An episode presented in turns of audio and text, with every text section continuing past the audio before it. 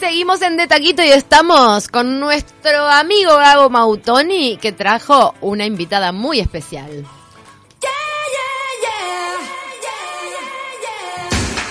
Ahora, ahora, ahora, de taquito a la mañana, a la mañana, todo lo que tenés que saber acerca del mundo del espectáculo te lo cuenta Gabo Mautoni. Gabo Mautoni.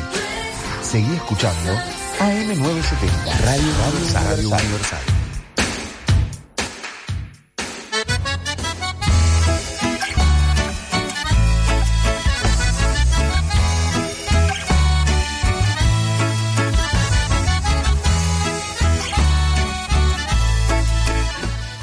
estamos escuchando a ella. Muy buen jueves, chicas, ¿cómo están? Acá estamos con la con la Irish, Irish, Irish Manager. Irish Manager. Irish Manager. Con Lea Benzazón, bienvenida Lea. Lo que estamos escuchando es parte de Buena Fortuna, que es lo que se- lo que estás presentando ahora. Es El- la el- canción que le da nombre sábado. al disco, se llama Buena Fortuna y es un, un, un caudal así de deseos, de, de- de buenas vibras para un amigo que cumplía años y me salió esta canción porque se, como que se le arreglaba un poco la vida con sus nuevos planes. Esto tiene como tono de vals en el sentido de, ¿no? Es una canción Es en una, tres. es una ranchera. Una ranchera. Es una ranchera, no me confunda, manita. Claro, pero es como un, val- un vals Sí, de, pero es una de- canción de la- en tres. de campaña, ¿no? Exactamente, dan ganas de bailarlo, Eh, bailarlo así en pareja, da ganas de, de- de- de mover un poco. ¿Y cómo fue que nació entonces eh, motivada por un amigo? Esta canción sí, el disco en realidad, yo nunca me planteo hacer discos y ahora se usa cada vez menos hacer discos, ¿viste? Como que ahora tenés carrera haciendo singles. Entonces no me puedo adaptar un- mucho a eso. Y yo te- hice un disco porque un productor vino y me dijo, tenés que hacer un disco con tus canciones en el 2011, que se llama No Son Rosas. Y tal, y ese es mi disco, es como tener, no sé, una cédula de identidad. Y había que renovarla.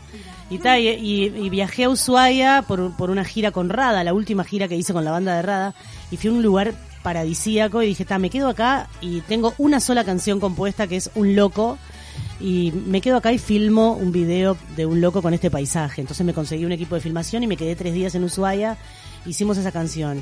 Y esa canción, como que ta, después dije, bueno, tengo esta canción, pero tengo como cuatro más que quedaron afuera del otro disco y también me puse a escribir otras y no sé qué. Y ahí Guzmán Zaitak, que es el productor del disco, un guitarrista de acá de Melo, gran amigo, eh, nunca había producido un disco de nadie y me dijo, ¿lo hacemos? Lo hacemos. Así que fue como su, su debut como productor y me- a mí me encanta lo que suena. Nos salíamos con amigos argentinos eh, en, un- en un estudio que se llama Super Charango en San Telmo. Yo soy media argentina de corazón, o sea, tengo como el corazón rioplatense. Sos media repatriada. Y yo viví ahí como más de ocho años y trabajé con un montón de, de colegas y de, y de artistas de allá como manager y también compartí experiencias artísticas. Entonces, y es un lugar más grande que este, me dio una libertad que acá no tenía, me dio un desprejuicio, un montón de cosas y inspiración para escribir. Y ahí además fue donde me dejé de ser artista eh, al mismo tiempo que manager, hacía solo el management y me sentí como vacía y dije, ah, no, no. No es por acá. Claro. Entonces me cambió como la, la ecuación y le empecé a dar como más bola a mi corazón. Este, y no tanto a la necesidad, el hámster, ¿no? Que ahora, Sí, claro. que ahora la pandemia nos paró el hámster a todos, pero Claro. en ese momento paré un hámster y, y, me, y me puse como a darle, a escuchar eh, la cuestión de la creación, esa, esa Lo que necesitabas expresar más allá de Sí. cómo vivo, cómo llevo a fin de mes. cómo-. Sí, cómo ayudo, cómo Ah. lo saco a este campeón. Bueno, era como... Es como que el nombre del disco se resignifica entonces con cada una de las cosas que se han sucedido, ¿no? Desde Sí, la génesis hasta los, hasta el resultado después. Y después, o Ha sea, sido la, de buena la- fortuna. La primera canción que es este un loco que, que yo que, viste siempre cuando la primera canción de un disco es la que después menos bola le das porque es la que está más lejos en, en el tiempo y la ternaron a los graffiti mejor canción de, de música popular uruguaya y para mí eso fue importantísimo porque es un reconocimiento, más allá de que no lo gané, y además competía con Cabrera, o sea, menos mal que no lo gané. Lo no amo, te- pero, pero trabajo te con él. bajo tierra. No, tuve que subir a recibir el premio. O sea, tenía un grafiti en la mano, pero no era mío. Era de Cabrera y me da mucho orgullo. Es como ganar igual. Claro. Pero pero esa canción este como que me, me convenció. El, el loco y el video ahí en Ushuaia y esa vivencia eh, fue el punto de partida de Buena Fortuna. Que tiene un montón de amigos de los dos lados del charco, ¿no? Que además también te agarra el lanzamiento real del disco en plataformas y demás, fue justo antes de la, de la pandemia, El ¿verdad? Vos disco tuviste salió una presentación el en 13. Magnolio. El disco salió ahí- el día que se cortó Claro, todo. El claro. disco salió, el- se llama Buena Fortuna, salió el 13 de marzo, Claro. Matame. Me encanta el día de la, de la irrupción de la pandemia y se llama... Exactamente. Claro, se llama Ironías. caso de Carmela. Claro. Yo lo tengo clarísimo porque iba a festejar mi cumple y... Todos íbamos a cantar con Paula y... Ah, Y que mirá. Cancelé, Buena- cancelé. Nosotros Buena estábamos Fortuna, ensayando la buena Claro. fortuna y nos llegó una llamada de Magnolio Sala diciendo, hola, hay un decreto y no podemos. ta".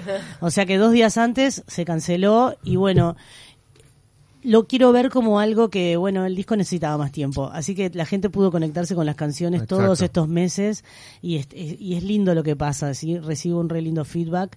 Eh, y aparte ir a tocar a la sala Balso, te digo, eh, la sala Hugo Balso es de las, de las salas más lindas técnicamente. ¿Cómo suena? Qué lindo. Y cómo se ve y cómo suena y el equipo técnico y la verdad es que estoy re ansiosa por lo del sábado, estoy súper contenida con un montón de gente. Primera vez que tengo un productor que se encarga de producir y yo solo soy artista, dos productores, Juliana Claro, porque Bengoa. vos como productora me imagino que siempre estuviste en los dos lados o, o que también te tira la productora. Una bipolaridad infernal. Eso, claro. ¿Cómo haces para, para- cómo, de- cómo haces para delegar y decirle a él, hacelo vos? Bueno, porque justo me, me propuso hacerlo una persona en la que confío mucho porque tiene muchos goles, muchos aciertos en producción, que es Leandro Quiroga Ferreres, el dueño de Medio y Medio del Festival Medio y Medio. Eh, ta, es alguien, el, el manager de Lucía Ferreira, de Gustavo Cordera. ¿no? Es, una- es alguien muy, con muy transitado, un colega, un par, y me, me lo ofreció generosamente y se lo acepté. Y además está en la producción Juliana Bengoa, que es como mi cerebro alterno. O sea, es alguien que todos los días me aguanta y que me- lo hace a la manera Glamity.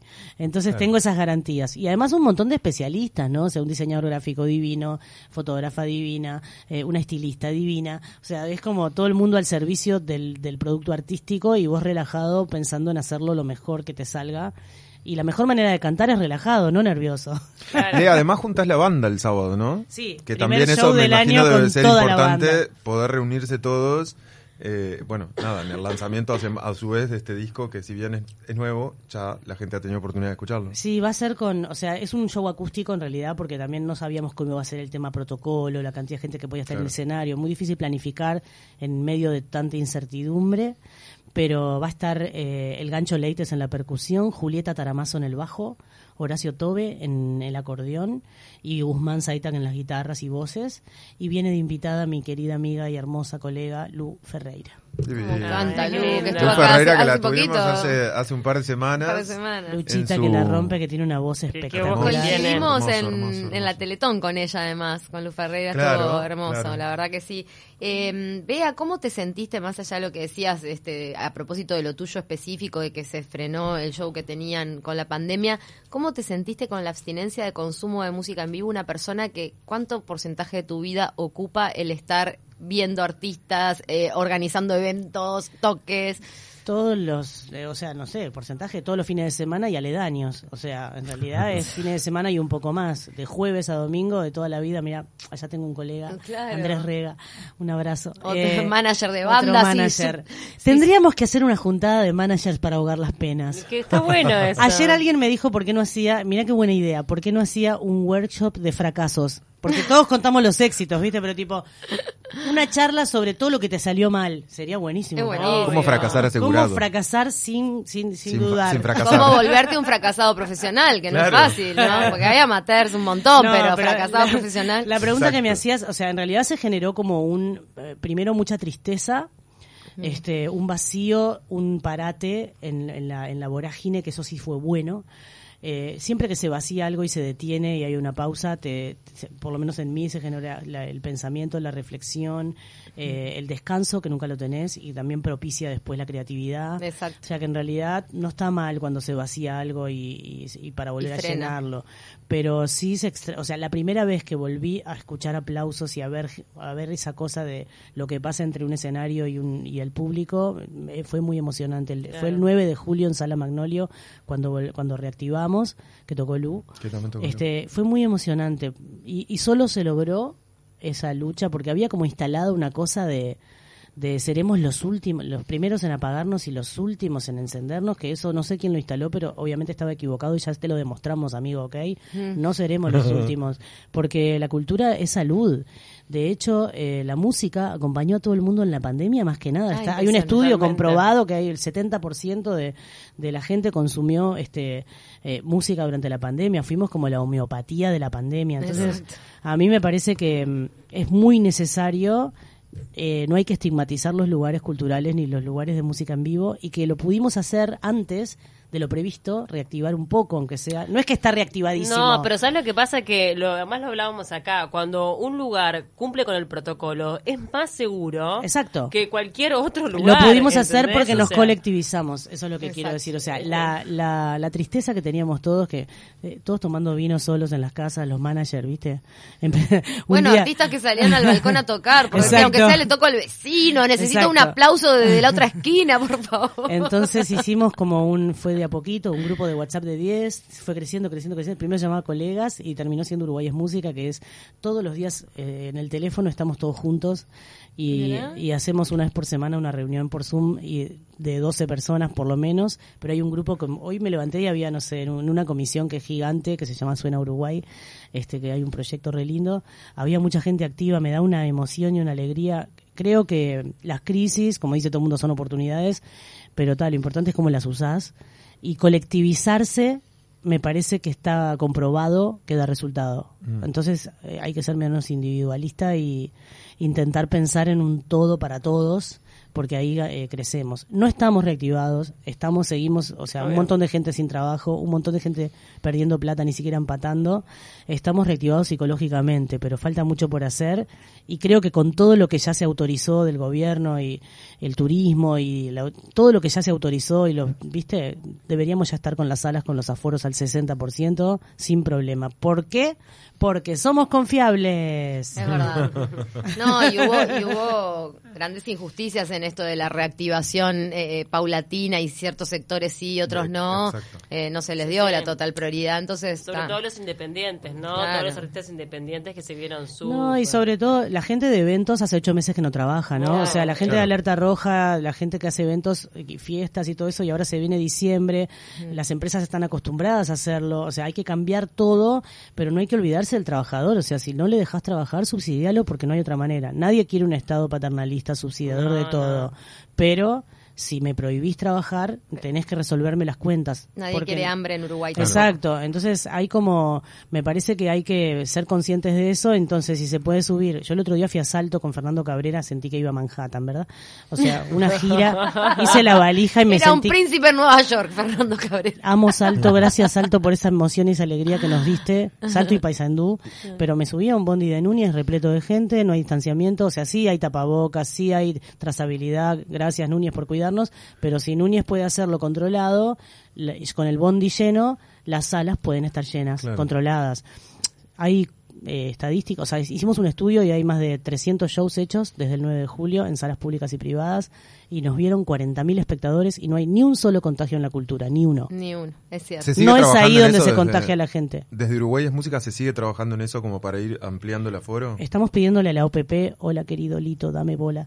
Le estamos pidiendo a la UPP, no le hablaba Lito Alfi desde mi Sí, mente. sí, sí, yo te... Viste que ahora es Alfie. Bueno, en nuestra Claro. época era Alfie, ahora es Alfie. No sé, No vamos, a, che- vamos a chequearlo en la ¿Por qué comunidad le cambiaron el apellido? Lo vamos a chequear en la comunidad sefaradí, Centro Maimónides, una ayuda se dice Alfi o Alfie. Ahí está. Eh, pero Lito, danos bola, o sea, eh, el- la fase cero del protocolo, si era exitosa, tenía que cambiar a fase 1 en agosto. Estamos en noviembre y fue exitosa. Cambiémosla, a fase 2 ya. O sea, ya deberían estar las salas al 50 o 60% del aforo. y Que eso, menos tiempo que los ómnibus interdepartamentales yendo para Salto, Exacto. es menos tiempo en lugares más amplios y la Con verdad un que sistema de se- ventilación que funciona. Pero que además, perdón, y no hay- todos etcétera, mirando de frente Chicos, sin darse se vienen las playas y no hay protocolo de playas, vamos arriba, o sea, vamos a ver recitales, que cuando vamos a ver recitales nos llevamos una emoción, una conexión, algo afectivo que nos va a ayudar para la vida. O sea, es muy importante que la gente pueda ir al teatro, pueda ir a ver música, o pueda ir a un evento y festejar con su familia y celebrar que se va este año tan rare. Qué raro. Claro, sí. Bueno, este, vamos a reiterar entonces, esto va a ser este sábado 14 Eh, a partir de las 21, 21 horas, horas, sí. 21 horas, este, eh, ¿vas a tener algún invitado también? Eh, va a estar, Lucía, Lucía, va a estar ya Lu, dijimos Lucía, va a estar Lu sí. Ferreira y va a estar la banda y van a Sí. estar las canciones que para mí son lo más importante porque es mi forma de, de sentir el mundo y de, y de, y de compartirlo. Y, y a veces, bueno, no soy una artista pop masiva sub 30 que la pasan en todas las radios, o sea que vos tenés que buscarme en Spotify para entender lo que hago, así que buscame. Soy Lea Benzazón, con el apellido separado o junto, como quieras. Tengo dos discos, eh, No son rosas y Buena Fortuna, y te juro que venís a un show y te vas recontra feliz. Con Así el que- corazón colmado. Sí, Lea, vayan con Y tiempo. después también la Pará, podés buscar en. Tinder, ¿no? Ah, también me puedes buscar en Tinder. Y en ¿Va a seguir? Happen, todavía no. Y en- sí, tanto no, todo lo que es aplicaciones de citas, pero ahí no se busca, chicos, no lo Pará, saben Lea. usar. Vos sos- fuiste manager, sos aparte, No de productora, manager de bandas, de artistas, este, representante cantante, artista. Entonces, desde ese lugar, nosotros hoy planteamos una consigna bien especial y es, ¿qué artista te gusta mucho y te da vergüenza decirlo y admitirlo? ¿Y qué artista debería gustarte y en el fondo no te gusta? Ay, qué pregunta más difícil. Eso de ser políticamente correcto. No, no es, no, no es mi estilo. No. Pero igual, no, franqueza. Hubo confesiones, hubo muchas confesiones. Bueno, ves, Cabrera es un artista que de repente mucha gente dice, no quiero decir que no me gusta, pero no lo logró entender, entonces es, viste, difícil. No, yo, porque- Gabriel, sí. no voy a hablar de ninguno de los artistas con los que trabajo, obviamente. Mm. Voy a hablar de algún artista del mundo. Sí. Cosa que no le Alejate, llegue. alejate, alejate. Obvio, obvio. Pero, por ejemplo, no podés decir no me gustan los Beatles. No me gusta Freddie Mercury. No, Claro. no, bueno, todos Me esos que están Sting. nombrando No me decir no te gusta encantan. Rada. Me encanta, soy fan. No, no. ¿Quién te debería gustar y no Lo te que pasa es que yo soy muy desprejuiciada para la música y me, y me gusta, o sea, no, no distingo, no me da vergüenza decir que me gusta algo, porque la música es un, es un feeling, o sea, no, es como, viste cuando no entendés los artistas plásticos, ves un cuadro y decís, bueno, me gusta o no me gusta, aunque no Claro, entiendas. claro. El otro día, ayer, anteayer fui a un programa de, de televisión y hay un artista plástico que regala un cuadro, Ah, ¿no? sí. y yo empecé a tomar vino, entonces en un momento agarro y le digo al que estaba al lado mío, que era Fernando Tetes, le digo, che, Fer, ¿tomé mucho vino o es un pez? Y después el artista ese me escribió y hace peces. O sea, yo vi bien. Pero lo que digo es que es subjetivo, o sea, no no, no tengo estoy pensando a ver quién no podría decir por qué, porque me daría vergüenza decir Por que no me ejemplo, gusta algo. yo admito que me gusta Cristian Castro. Claro. Ah, men, pero es tremendo cantor. Paula ¿Viste? admite que le gusta... Las Ketchup. Las Ketchup, Las Ketchup. No, pará, y Arjona, y Arjona, que también es tremendo artista. Ah, ok, no, yo los respeto a todos. Bueno, por ejemplo, Arjona Ah, Arjona es alguien que, no, me encantaría que me gustara, porque, porque le comprendo su inteligencia y su, y su éxito. Lo Claro. entiendo perfecto, o sea, me, me da por el raciocinio este de, de manager que lo, lo admiro en ese sentido. Pero le, le quiero entrar y, y me dan No. ganas de golpearlo cuando No. escucho las canciones. Claro. Sí, la grasa abdominal es difícil de entrar. Hay miles de cosas difíciles, tengo una Sí, lista. sí, sí. Bueno, También tiene que ver con las una. etapas de la vida, ¿no? Yo recuerdo en mi adolescencia, me gustaba Shakira, por ejemplo, y era como un momento donde admitir en mi grupo de amigos que me gustaba Shakira era como un poco... Era eh, difícil. Cuando Ah. tenía que escuchar el peyote así A mí me da vergüenza decir que no me gusta Papo. Porque Claro, es un grande, exacto. pero ta, no me llega. ¿Qué voy a hacer? Claro. Claro, bueno, lo que pasa es que no se puede forzar el gusto. A mí me Y pasa no. con Charlie García, ¿sabes? Bueno, mira, ¿no te gusta Charlie? No, No, te no. vas, te vas. Estás Roja, despedido, estás despedido. Disculpen, quería cerrar con esto porque ¿saben qué? Me debería de gustar Charlie García y no voy a un concierto de Charlie Te García. la jugaste, me encantó. Toma. Se la Se jugó jugó. Gaby. Yo no, yo no. Dale, Bueno, Me gusta Sans, o sea, había una Alejandro época, había una época que no se podía decir que te gustaba Sans. A mí Sí. me encanta Pero la Sans. negra a mí no solo reivindicó.